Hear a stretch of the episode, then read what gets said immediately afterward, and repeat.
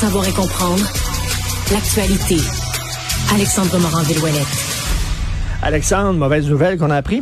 Oui, c'est une nouvelle de dernière heure. Il y a deux femmes, une grand-mère et sa petite fille qui ont été tuées dans la nuit d'hier à aujourd'hui dans le quartier Pointe-Saint-Charles à Montréal. Il y a un gros périmètre de sécurité qui a été érigé par les policiers et même l'escouade canine qui a été demandée sur les lieux pour tenter d'appréhender un suspect, suspect qui a toujours pas été retrouvé.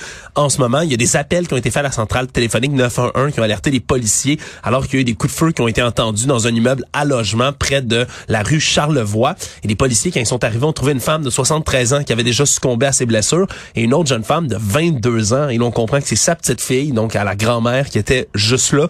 Et elle est morte pendant le transport vers le centre hospitalier, succombée à ses ah. blessures. On a trouvé des douilles à l'intérieur de l'appartement à terre. Et donc, selon l'SPVM, la grand-mère, la petite fille qui sont décédées dans des conditions là absolument horribles. Écoute, on peut se poser la question, c'est pas c'est pas qu'il y a eu une fusillade, puis eux autres ils sont morts de façon accidentelle, balle perdue. Là. Non, non, c'est dans l'appartement, il y a des douilles qui ont été retrouvées. Donc, il y a quelqu'un qui qui est entré dans l'appartement puis qui aurait qui aurait tiré sur les deux femmes. grand-mère et sa petite fille. Ouais, 73 ans et 22 ans. Donc c'est un c'est un cas certainement qui va être en développement aujourd'hui, surtout qu'on n'a toujours pas appréhendé de suspect.